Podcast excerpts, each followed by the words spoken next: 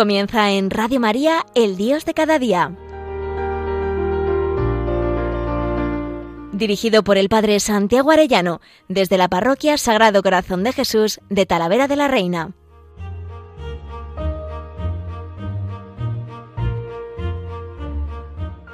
Muy queridos oyentes de Radio María, qué alegría un lunes más con todos ustedes. Tiempo de Adviento, tiempo de esperanza. Lo acabamos de comenzar y la liturgia nos presenta a Isaías profeta. Estamos, ¿verdad?, estudiando con don Félix Gallego los profetas, pero vamos a meterlos en el contexto de lo que nos está ocurriendo en nuestra historia y en nuestra historia de España. Isaías estaba viviendo en el contexto de Nabucodonosor en el siglo V antes de Cristo. Eh, ha caído Babilonia en el 539 y es la victoria de Ciro que llevará a Israel hacia la tierra prometida. Bueno, nosotros también hoy nos sentimos así. Nuestros gobernantes, como hizo Nabucodonosor desde hace ya muchos años, nuestros gobernantes quieren quitarnos nuestra tierra, quitarnos nuestra fe, destruir nuestras cruces, nuestro templo, nuestra patria como tierra de María, nuestras raíces cristianas. Y nosotros esperamos un nuevo éxodo, como Egipto, en aquella esclavitud que vivió, salió con Moisés hacia la tierra prometida, o como desde Babilonia con Isaías vuelven hacia la tierra prometida a la ciudad de Jerusalén. Nosotros también queremos salir de la esclavitud de las ideologías, de la tiranía del pensamiento único que dice nuestro Papa, hacia la civilización del amor, hacia la ciudad cristiana. Me horrorizaba ver estos días las seis propuestas legislativas en el Parlamento por parte de nuestros gobernantes. Nosotros sabemos que Jesús es el camino, la verdad y la vida. Es el camino porque sólo Él es el que conduce a la verdadera felicidad. El camino que es estrecho porque Dios quiere hacerse niño pequeño en Belén, el Emmanuel, veíamos con Isaías, y también el siervo de Yahvé, el que es flagelado, crucificado, por llevarnos a la salvación de Cristo. Bueno, pues contemplaba cómo de esas seis propuestas legislativas presentadas, Tres son contra la verdad y tres contra la vida. Jesús dice yo soy el camino, la verdad y la vida. Contra la verdad, fijaros, en cuanto al pasado, la memoria histórica, ¿no? Como tratar de quitar, de deformar toda nuestra historia de fe, que es una maravilla, ¿no? Con los pecados que tenemos, sí, todos, pero la maravilla de nuestra historia de fe y de evangelización. En cuanto al pasado, memoria histórica. En cuanto al presente, un ministerio de la verdad. Vaya, los partidarios del relativismo ahora resulta que se erigen en los custodios de la verdad, ¿no? Contra los face news y todas estas cosas de las noticias falsas, pero en realidad nosotros decimos lo que es verdad y lo que es falsedad, ¿no? Contra la verdad en el presente y contra la verdad en el futuro, una ley, la ley CELA, de la educación que discrimina la enseñanza católica. Ni siquiera les han permitido ir al Parlamento a defenderse. Así se la juegan los que se llaman partidarios de la libertad. Tremendo. Tres propuestas legislativas contra la verdad, tres propuestas legislativas contra la vida. En cuanto al pasado, terminar con nuestros enfermos, con nuestros ancianos, por medio de la eutanasia, presentándola muy mal llamadamente eutanasia, buena muerte, no señor, es suicidio asistido. En cuanto al presente, con el aborto, diciendo ya aborto libre, que ni siquiera los menores tengan que pedir permiso a sus padres, ¿no? Es como una ley también contra la patria potestad, por supuesto, porque detrás está Dios Padre, acabar con Dios Padre, con la autoridad de Dios Padre. Y en cuanto al futuro, contra la vida, sí, con más ampliaciones de leyes contra la familia de hombre-mujer. Así estamos, pero resulta que estamos en Adviento. Y el Adviento es esperanza. Nosotros sabemos que viene el Señor y que vendrá en la historia y que Cristo reinará. Lo ha prometido y lo hará. Lo ha prometido en muchas promesas, pero también en Isaías, que es el profeta del Adviento. En Isaías se habla de esa historia sagrada, de esa historia sagrada que vive Israel. Instituido, testigo y siervo de su Dios, Israel es llamado a descifrar progresivamente las dimensiones más espirituales y más universales de una salvación cuya condición es la salida de Babilonia. Tienen que salir de ahí, tienen que liberarse y volver a la tierra prometida. Y por eso estas palabras tan bonitas de Isaías 40, Consolad, consolad a mi pueblo, dice vuestro Dios. Hablad al corazón de Jerusalén, gritadle que se ha cumplido su servicio y está pagado su crimen, pues de la mano del Señor ha recibido doble paga por sus pecados. Qué hermoso cuando se nos pueda decir de cada uno de nosotros que ya se ha cancelado la condena, ¿no? Que que Dios viene a consolar, consolad, consolad a mi pueblo. Y sigue, una voz grita en el desierto, preparadle un camino al Señor, allanad en la estepa una calzada para nuestro Dios, que los valles se levanten, que montes y colinas se abajen, que lo torcido se enderece y lo escabroso se iguale. Se revelará la gloria del Señor y la verán todos juntos. Ha hablado la boca del Señor. ¿Os acordáis, queridos oyentes? El tiempo de Adviento, ¿no? Es enderezar el camino, preparar el camino al Señor. Súbete a un monte elevado, heraldo de Sión. Alza fuerte la voz, heraldo de Jerusalén. Álzala, no temas. Di a las ciudades de Judá, aquí está vuestro Dios. Mirad, el Señor Dios llega con poder y con su brazo manda. Mirad, viene con él su salario y su recompensa lo precede. Fijaros qué hermoso. Súbete a un monte elevado, heraldo de Sión. Tenemos también en nuestros tiempos que subirnos a un monte elevado para divisar los signos de los tiempos, que el Señor viene, dirá el Apocalipsis, vengo pronto, vengo pronto, y tenemos que estar atentos a los signos de los tiempos, ser los centinelas y pedirle a los centinelas, no a los pastores tantas veces, no que nos digan cuánto queda de la noche por pasar, porque nosotros esperamos esa llegada del Mesías, no solo en Belén cuando nació por primera vez, sino en su segunda venida. Los profetas también nos hablan de esa venida definitiva al final de la historia, y Isaías hablará de esos modos preciosos del tiempo mesiánico. Vamos a pedirle al Señor, con este texto precioso de Isaías 40, súbete a un monte elevado, heraldo, heraldo de Sión, Heraldo de Jerusalén, no temas, alza la voz. Mirad, el Señor Dios llega. Pues vamos a preguntarle al centinela cuánto queda de la noche por pasar. Centinela, cuánto queda de la noche por pasar. Estoy esperando el alba, dime cuándo llegará.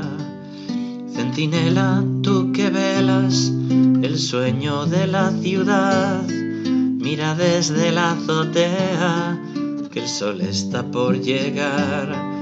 He visto sombras de muerte bajo luces de cristal y sirenas que prometen lo que no te pueden dar. Centinela, tú que velas, dime cuándo llegará el que vence a las tinieblas caminando sobre el mar no dejes que venza el sueño tu vigilia junto al mar, que pronto vendrá tu dueño con el salario a pagar. Centinela. Los profetas han sido centinelas que anuncian la acción salvadora de Dios. Tenemos que pedir profetas a nuestro mundo que nos anuncien que todo esto son signos de los tiempos, que no va a vencer el mal, que va a vencer Dios, que Él viene a dar el desquite. Mirad el Señor que llega con poder, con su brazo manda, mirad, viene con Él su salario y su recompensa lo precede. Vivir para la recompensa de Dios y no para las recompensas humanas, que son tan efímeras, que pasan tan rápido. Bueno, pues seguimos. El Dios único es el mensaje de Isaías, el Dios único y el cumplimiento de su palabra. El Dios único, la prueba del exilio, había planteado el problema de Dios y de su capacidad de conducir la historia. Los acontecimientos recientes permiten al profeta proponer una imagen renovada de Dios y de afirmar con fuerza la permanencia y la eficacia de su palabra. Yahvé es justo y salvador. Isaías 45, 21. Dios manifiesta su justicia a través de las victorias de Ciro y la salvación que alarga a su pueblo humillado. Justicia y salvación se reclaman en el mismo contexto. Yahvé es Salvador. Dios es la fuente de la escarcelación efectiva de los deportados. Los acontecimientos han descubierto mejor este rostro de Dios. Yahvé es Redentor y Creador. La salvación asume la forma de un rescate. La, la, palabra redentor, Goel, aparece diez veces en la profecía, vinculada la mayoría de las veces al título Santo de Israel. Es el redentor, el Santo de Israel. Yahvé es el creador del pueblo que rescata, pero es también aquel que ha plasmado los elementos del universo. El encuentro frecuente de los dos vocabularios alarga la dimensión del acto redentor, tanto que la creación se convierte en el primer acto de salvación. Ya ves, único. El profeta afirma que nadie puede ser comparado con él. Se subraya la esterilidad de los ídolos frente a la fecundidad de la acción de Dios. Dios es Salvador. Qué hermoso contemplarlo así también en nuestro mundo, que parece que el mal vence. Pues no, vence Dios, vence su palabra. La palabra de Dios que subsiste siempre y lo humano que está llamado a desaparecer. El proyecto divino, la puesta en acto de la palabra divina, pasa a través, en ese caso, de la misión de Ciro. La orden de salida de Babilonia está precedida por las declaraciones sobre la misión de Ciro. Amado por Yahvé, él ejecutará su decisión contra Babilonia. Su camino será coronado por el éxito. Ciro, que es pagano, pero que lo conduce Dios, porque Dios conduce la historia. A veces pensamos, con estos gobernantes que tenemos que son paganos, ¿a dónde vamos? Pues el Señor conduce su historia como hizo con Israel, con Ciro, que era un pagano, y le llevó de nuevo a su tierra, a la tierra prometida, a la tierra del templo, a donde está Jerusalén, para alabar a Dios de nuevo. Es como un nuevo éxodo lo que está sucediendo y es el cumplimiento de la eterna alianza. Saliendo de Babilonia, los exiliados son invitados a una marcha triunfal a través del desierto. El fin no es la conquista y la división de la tierra prometida, sino la reconstrucción de una Jerusalén más gloriosa que nunca. Se hace así una lectura renovada de las tradiciones por una parte del Éxodo y por otro de las relacionadas con Jerusalén y la dinastía davídica. Qué hermoso es contemplar cómo la historia una y otra vez se va repitiendo, cómo nosotros también en nuestra vida, queridos oyentes, tenemos que pasar distintos éxodos para la tierra prometida y también para la plenitud de nuestra vida cristiana. La liberación de Egipto es lugar privilegiado en el que Israel descubre a su Dios y toma conciencia de su elección. En una situación de un nuevo inicio, como la del regreso de los deportados, es natural el recurso a la experiencia fundante. Los hechos del Éxodo sirven como modelos y figuras para describir lo que estaba sucediendo. Así tenemos algunos temas que se remontan, la salida, la potencia del brazo y de la mano de Yahvé, el milagro paso, el milagroso paso del mar y del río, el paso a través del desierto y los prodigios que lo acompañan. El segundo éxodo superará al primero. En el primer éxodo aparece un pueblo que sale de la esclavitud, que atraviesa un desierto hostil y entra en la tierra prometida, asistido por Dios, que actúa a través de mediaciones. En el segundo éxodo hay también una salida, pero la primera salida es la de la palabra de Yahvé, de Yahvé mismo sale también el pueblo, sale de la cautividad, de la cárcel. El Señor acompaña a su pueblo en este éxodo. También Israel atraviesa un desierto, pero esta vez transfigurado, pues aparece como un paraíso. La marcha por el desierto no es una prueba, sino que es una marcha festiva. El Señor al frente de ellos, la entrada en la tierra de promisión, no es una entrada propiamente, sino una vuelta a la propia tierra. También encontramos mediadores al servicio del Señor como Ciro, pero entre estos mediadores surge un personaje misterioso en cuatro cánticos, el siervo de Yahvé. Lo contemplaremos en el próximo programa. El siervo de Yahvé, que está haciendo referencia al Mesías, a Cristo. En este momento vemos la misión de Ciro, que es adornado con un título, pero no conoce a Yahvé. A diferencia de Moisés, no guía al pueblo del nuevo éxodo. Yahvé mismo es quien asume esta función. Ciro no conoce a Yahvé y sin embargo está conduciendo al pueblo hacia su misión, es decir, es Dios mismo el que lo lleva, el que conduce nuestra historia también a través de gobernantes que no conocen a Dios, incluso a través de perseguidores. La celebración de la alianza en Jerusalén es el mensaje de consolación. Debe llegar al corazón de Jerusalén, consolad, consolad a mi pueblo. Reconstruida y repoblada Jerusalén vive un nuevo matrimonio con su Dios, que asume la figura de una eterna alianza de paz. Dirigido a Sion, el mensaje de consolación es calificado como buena noticia. Las descripciones dejan aparecer tres características principales, la belleza y la gloria de la nueva ciudad. Segundo, la seguridad que ofrece bajo la protección de Yahvé. Y tercero, la amplitud de sus espacios necesarios para acoger una población numerosa. Qué celebración tan gozosa de alianza en Jerusalén, pudiendo volver a su ciudad aquel pueblo, como nosotros un día, el pueblo entero, volverá a celebrar a Yahvé. Y la clave siempre, junto con Oseas, es el nuevo matrimonio.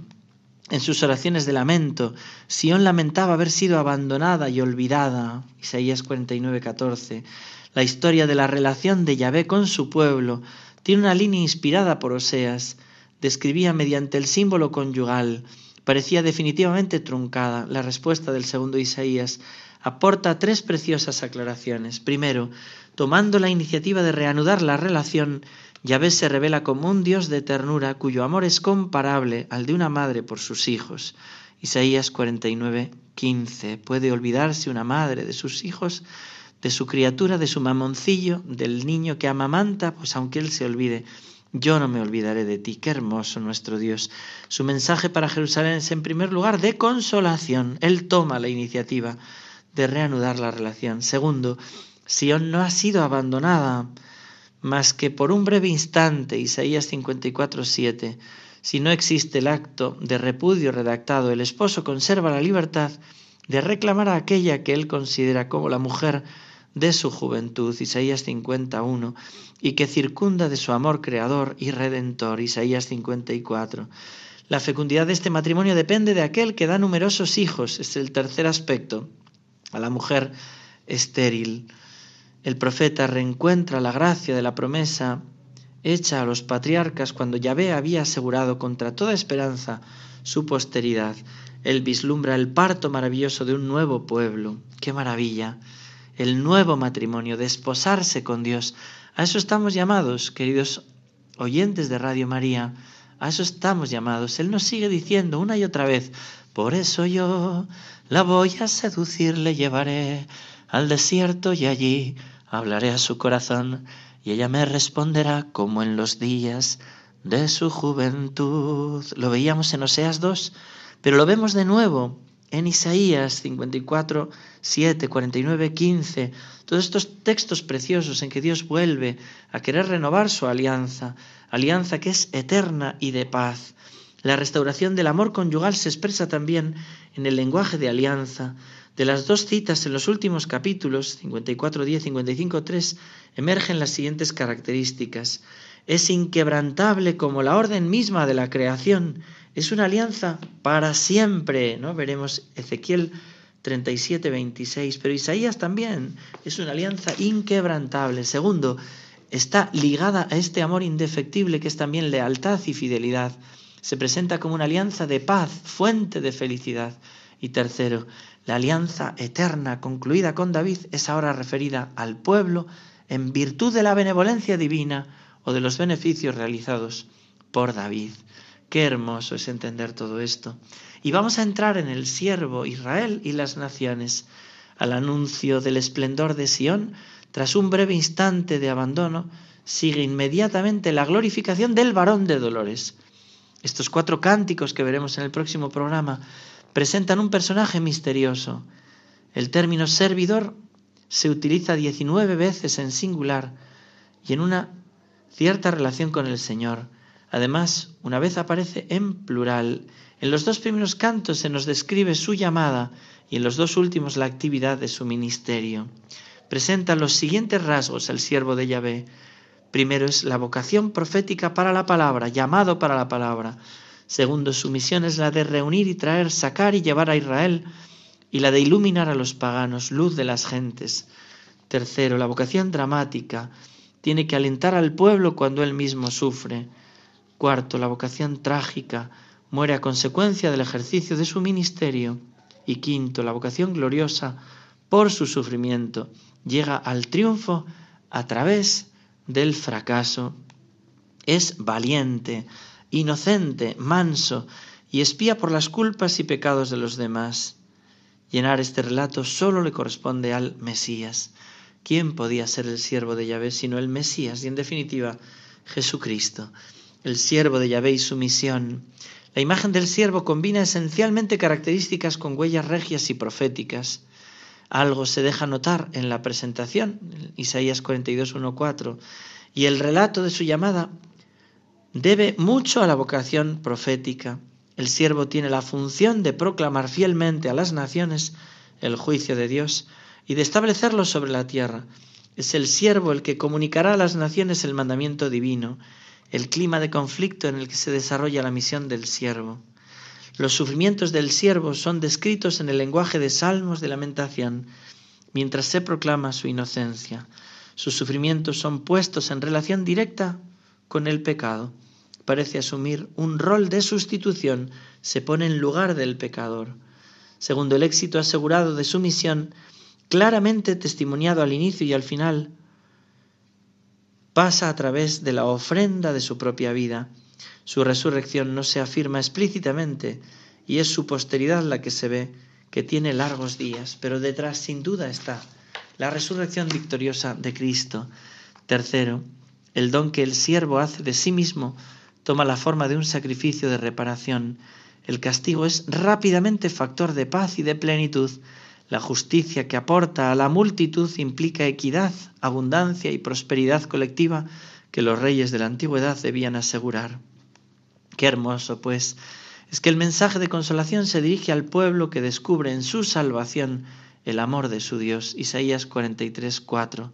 La elección de Israel, Israel que es tan importante, porque es el pueblo de Dios, esa relación esponsal, pero a la vez los cantos del siervo dan a la propuesta de salvación una nota más universal. La sentencia divina que él debe proclamar concierne a las naciones y a las islas. El siervo es llamado a iluminar el mundo pagano. 49.6, Isaías 49.6. Aunque el texto no precisa cómo, nada puede impedir pensar en una cierta participación de las naciones en la salvación. Qué hermoso es considerar que en Isaías estamos ya metidos de algún modo todos nosotros, cuando se dice, es poco que seas mi siervo para restablecer las tribus de Jacob y traer de vuelta a los supervivientes de Israel. Te hago luz de las naciones para que mi salvación alcance hasta el confín de la tierra. Fijaros qué hermoso que Dios, en su providencia, ya había pensado en todos nosotros gentiles, no solo en los judíos, sin duda la salvación viene por los judíos, le dirá el Señor a la samaritana, pero a partir de Cristo Él abre la salvación al mundo entero. Dios quería desde el principio salvar a todas las naciones. Lo que pasa es que quería hacerlo a través de Israel. Y la reprobación de Israel fue la salvación para los gentiles. Y la reprobación de los gentiles será con la reconversión de Israel, será de nuevo una plenitud para todos nosotros es la maravilla. Ahora estamos en esa apostasía nuestra, pero el Señor primero convertirá de nuevo a Israel y después nos convertirá a todos y se cumplirá ese alcance hasta el confín de la tierra que dice Isaías 49, 6. Todas las naciones acudirán al buen Dios, todas las naciones se darán cuenta de lo que hemos hecho con este pobre siervo de Yahvé, que lo hemos llevado a morir y ha muerto por nuestros pecados sus heridas nos han curado, y todos se lamentarán por su causa, también los que le traspasaron, dice el Apocalipsis. Qué hermoso es volver una y otra vez sobre estos textos de Isaías, cuando nos está diciendo el Señor, consolad, consolad a mi pueblo, dice vuestro Dios, hablad al corazón de Jerusalén, gritadle que se ha cumplido su servicio y está pagado su crimen. ¿Cuándo, Señor? ¿Cuándo habremos pagado nuestro crimen? Cuando nosotros que somos naciones apóstatas, que te hemos rechazado, que ideológicamente nuestras autoridades están rechazándote y nuestro pueblo está rechazándote, ¿cuándo, Señor, habremos pagado este crimen? Pues la mano del Señor ha recibido doble paga por sus pecados. Señor, queremos prepararte este camino para que vengas también a nuestro mundo a reinar, que se revele tu gloria y todos juntos la veamos y proclamemos que has venido a salvarnos. Dinos, Señor, consolad, consolad a mi pueblo, hablad al corazón de Jerusalén. Señor, queremos que vengas a reinar, que establezcas la civilización del amor, el nuevo Pentecostés, que vengas a encender de nuevo todos nuestros corazones y vengas ya a consolarnos, que estamos muy magullados por nuestros pecados. Compadécete de tu pueblo, Señor. Vamos a pedírselo todos juntos al Señor. Ven pronto, Señor. Maránata con los profetas, con el Apocalipsis. Te lo pedimos. Ven a consolar a tu pueblo. Habla al corazón de tu pueblo. Dinos ya que se ha pagado nuestro crimen y que vienes tú ya a salvarnos. Gloria al Padre, al Hijo y al Espíritu Santo como era en el principio, ahora y siempre, por los siglos de los siglos. Amén. Que Dios os bendiga a todos, queridos oyentes de Radio María.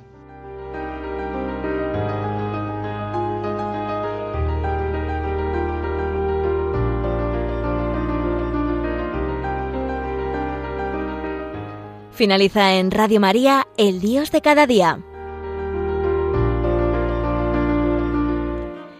Dirigido por el Padre Santiago Arellano, desde la Parroquia Sagrado Corazón de Jesús de Talavera de la Reina.